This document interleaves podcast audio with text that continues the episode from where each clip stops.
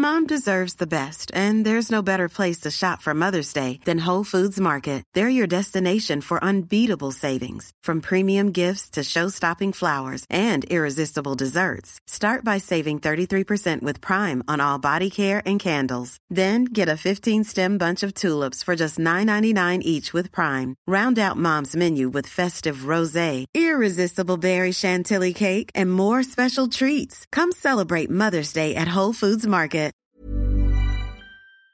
Il s'appelle Palworld et il est surnommé le Pokémon avec des armes. Le jeu vidéo Palworld fait beaucoup, beaucoup parler ces dernières heures. Et en fait, en 4 jours seulement, ce jeu qui mêle créatures qui ressemblent à des Pokémon combinés à un monde ouvert et du combat a battu des records de vente. Il est aussi au cœur de pas mal de débats qui posent des questions très intéressantes sur la création artistique. On va le voir donc, c'est des questions et un sujet beaucoup moins anecdotique qu'au premier abord. Alors, de quoi parle-t-on exactement? Est-ce que toutes ces débat et toute cette polémique est réellement fondée. Salut c'est Hugo, j'espère que vous allez bien. C'est le sujet à la une des actualités du jour. Un sujet, vous l'aurez compris, aujourd'hui différent des autres sujets qu'on a l'occasion de faire euh, d'habitude. Alors commençons déjà, comme d'habitude, avec un petit peu de contexte. Palworld, c'est donc un jeu qui est sorti le 19 janvier. Il est disponible sur la plateforme de distribution Steam sur PC donc, ainsi que sur le Xbox Game Pass, qui est dispo euh, par abonnement donc pour euh, PC et pour Xbox. Il est développé par un studio japonais qui s'appelle Pocket Pair. Vous n'en avez peut-être pas tous entendu parler euh, pour l'instant parce que c'est pas une chaîne de jeux vidéo, mais en l'occurrence, ça ne saurait tarder puisque le jeu démarre extrêmement bien avec des chiffres relativement euh, historiques. Pour vous donner une idée, en 3 jours seulement, le jeu vidéo s'est déjà écoulé à 5 millions d'exemplaires selon euh, les derniers chiffres publiés ce lundi. Palworld est aussi devenu le troisième jeu de l'histoire à avoir le plus de joueurs en même temps connectés sur la plateforme Steam derrière Counter-Strike 2. Et ce qui a évidemment accompagné le succès de ce jeu, c'est notamment le fait que, comme d'habitude, euh, maintenant sur les sorties de jeux, ça a été accompagné par des joueurs qui s'en sont saisis et qui ont commencé à le streamer, notamment en direct sur Twitch. On peut noter d'ailleurs que ce lundi, Palworld cumulait plus de 345 000 spectateurs en simultané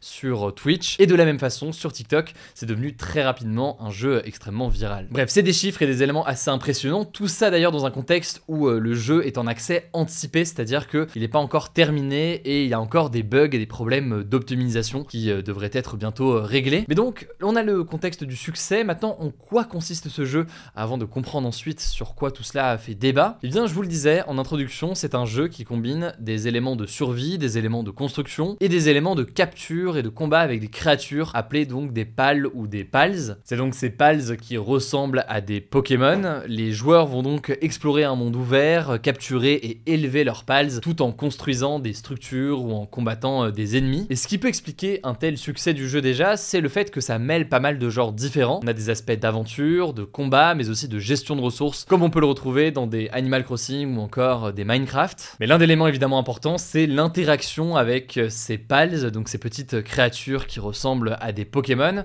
C'est le cas dans des tâches quotidiennes, c'est le cas aussi dans des combats. Il y a notamment un aspect qui fait déjà réagir, c'est la question de l'exploitation en quelque sorte des pals. En effet, dès les premières images de bande-annonce, Pocket Pair présentait déjà la possibilité affaiblir au maximum ces pals ou même carrément de les enfermer dans des enclos avec des fils électriques, ce qui avait suscité pas mal de réactions. Mais donc, ce qu'il faut comprendre derrière tout ça, c'est qu'on est sur un jeu qui ressemble énormément à Pokémon sur la question de ces créatures, mais sans avoir le côté lisse en quelque sorte qui peut être associé à la licence Pokémon. On peut même dire que Palworld assume d'ailleurs le côté exploitation en quelque sorte des pals, puisque eh bien, il n'hésite pas à les équiper d'armes à feu, malgré donc leur côté mignon. Et on en vient donc au sujet qui fait beaucoup euh, réagir et euh, sur lequel eh bien, il y aura des vraies répercussions potentiel d'un point de vue juridique et économique, le fait qu'il y a une proximité visuelle, disons, assez importante, si on peut dire ça comme ça, entre les Pokémon d'un côté et en l'occurrence les Pals, donc ces créatures qu'on retrouve dans Palworld. Il y a notamment une joueuse sur X euh, qui s'appelle Cecilia Fay qui a fait une série de tweets où elle compare justement les 111 premiers Pals disponibles sur Palworld avec des Pokémon. Et là, effectivement, on va pas se mentir, il y a quand même une proximité très importante d'un point de vue visuel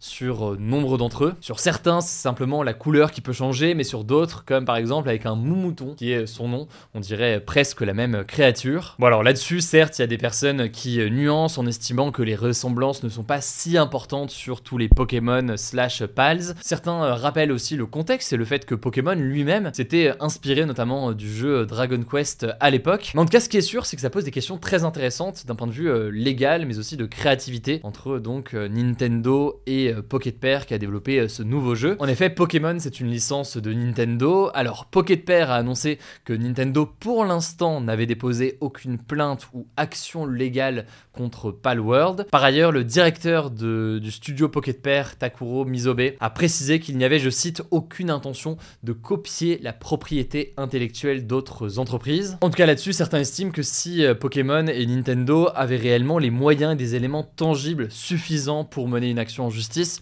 ils l'auraient sûrement fait depuis euh, longtemps. Or là, visiblement, selon les déclarations de Pocket Pair, faudra voir ce que dit Nintendo dans les prochains jours, mais pour l'instant, il n'y aurait donc pas de plainte en cours. Ça, c'est donc un premier aspect assez intéressant sur la question euh, des plagiats potentiels et de la limite sur tout ça. L'autre question qui se pose, c'est la question de l'utilisation de l'intelligence artificielle. En effet, il y a plusieurs internautes qui ont accusé le studio Pocket Pair d'avoir utilisé de l'intelligence artificielle pour créer le jeu euh, Palworld, à la place donc vrais game designers, donc des personnes dont le métier est de créer euh, des jeux vidéo. Et le but du studio, en ayant recours à une intelligence artificielle, ce serait d'économiser du temps, de l'argent, euh, pour aller plus vite sur la conception du jeu. Mais ça poserait en parallèle une question d'un point de vue éthique dans l'industrie du jeu vidéo et dans la façon d'utiliser de telles technologies. Et ce qui a en fait attiré notamment des soupçons, c'est le fait que Takuro Mizobe, qui est donc euh, le dirigeant de Pocket Pair, s'est déjà exprimé plusieurs fois en disant qu'il était intéressé par l'utilisation de l'intelligence artificielle dans la création de jeux vidéo. D'ailleurs, il a fait un autre jeu qui s'appelle AI Art Imposter, qui repose justement sur l'intelligence artificielle. Cela dit, sur Palworld, il a estimé que, je cite,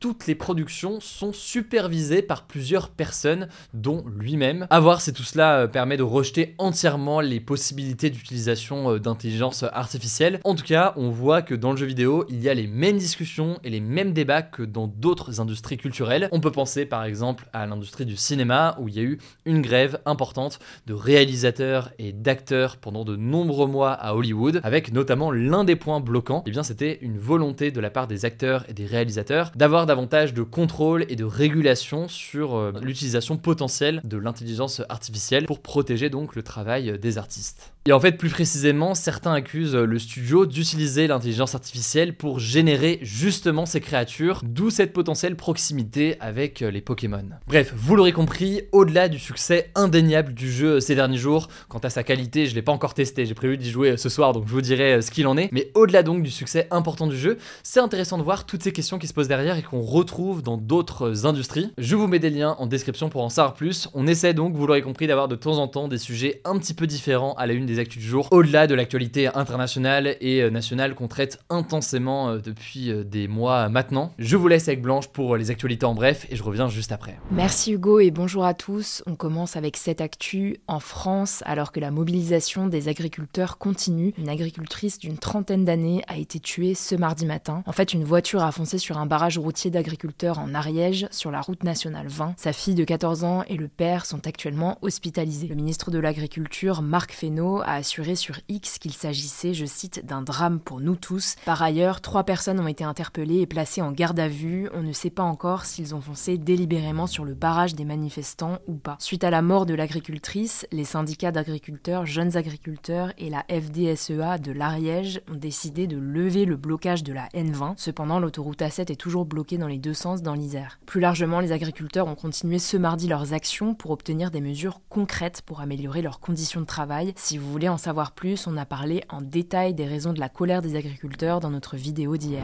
Deuxième actu, un Français sur 10 est isolé et 1 sur 5 se sent seul selon un nouveau rapport de la Fondation de France sur les solitudes publié ce mardi. Plus précisément, 12% des Français, contre 11% en 2022, se trouvent en situation d'isolement total. Ça veut dire qu'ils n'ont aucun ou très peu de contact physique avec leur famille, leurs amis, leurs collègues, leurs voisins ou un milieu associatif. Selon l'étude, ce sont les Français les plus modestes donc les chômeurs et les ouvriers, qui sont les plus exposés à l'isolement. La solitude concerne aussi particulièrement les jeunes. 26% des 15-25 ans disent se sentir seuls, contre 16% des 70 ans et plus. Si c'est votre cas, n'hésitez pas à en parler autour de vous et à vous tourner vers des experts comme des psys qui pourront vous aider. Au passage, une actu vient de tomber. Le site d'investigation Mediapart vient de révéler que la ministre de l'Éducation nationale, Amélie Oudéa Castera, a fait le choix de mettre ses trois fils, scolarisés dans l'établissement privé catholique Stanislas, dans des classes non mixtes, donc uniquement avec des garçons. Cette décision interroge car la ministre est notamment chargée de lutter contre les stéréotypes de genre à l'école, surtout qu'elle a souvent dénoncé la non-mixité dans les réunions militantes ou dans certaines écoles privées musulmanes. Je vous mets le lien de l'enquête en description. Troisième actu, les chefs des diplomaties israéliennes et palestiniennes ont été reçus séparément ce lundi par les ministres des Affaires étrangères européens à Bruxelles, en Belgique. L'objectif de cette rencontre, c'était de les écouter, mais aussi de les convaincre de la nécessité de mettre en place une solution à deux États, donc le fait d'avoir un État israélien et un État palestinien en paix côte à côte. Le Premier ministre israélien, Benjamin Netanyahou, avait affirmé la semaine dernière qu'il était contre la création d'un État palestinien, quel que soit le scénario d'après-guerre. Alors l'Union européenne a peu de moyens de pression sur Israël, mais le chef de la diplomatie européenne, Joseph Borrell, a proposé d'organiser au plus tôt une conférence préparatoire de paix. Elle serait organisée par l'UE et plusieurs pays arabes, dont l'Égypte, la Jordanie et l'Arabie saoudite, ainsi que les États-Unis, mais on n'a pas plus d'infos pour le moment. Quatrième actu, aux États-Unis, la primaire républicaine du New Hampshire, un État situé sur la côte Est,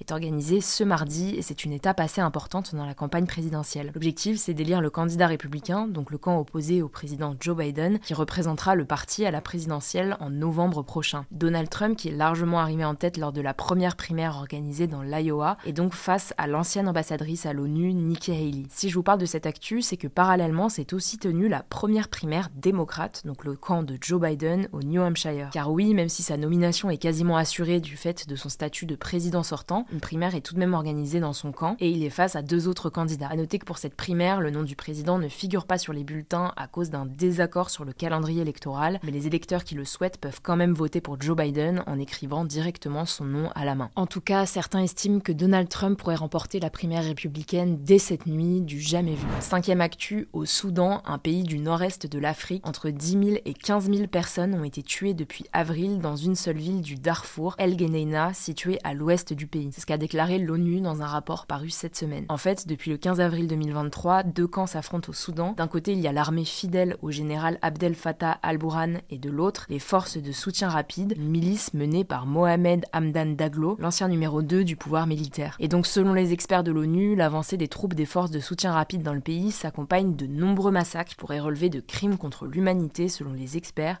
Je vous mets un lien en description.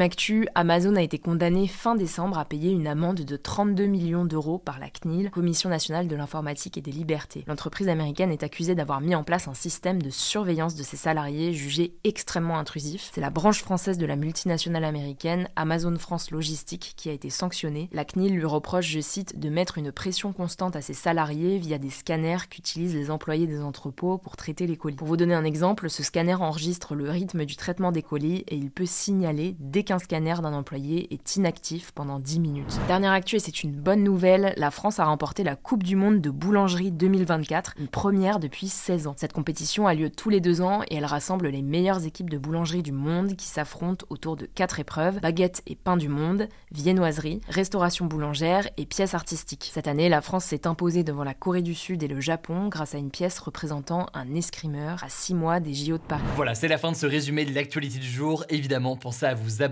pour ne pas rater le suivant, quelle que soit d'ailleurs l'application que vous utilisez euh, pour m'écouter. Rendez-vous aussi sur YouTube ou encore sur Instagram pour d'autres contenus d'actualité exclusifs. Vous le savez, le nom des comptes, c'est Hugo Décrypte. Écoutez, je crois que j'ai tout dit. Prenez soin de vous et on se dit à très vite. Mom deserves the best, and there's no better place to shop for Mother's Day than Whole Foods Market. They're your destination for unbeatable savings, from premium gifts to show-stopping flowers and irresistible desserts. Start by saving 33% with Prime on all body care and candles. Then get a 15-stem bunch of tulips for just $9.99 each with Prime. Round out Mom's menu with festive rosé, irresistible berry chantilly cake, and more special treats. Come celebrate Mother's Day at Whole Foods Market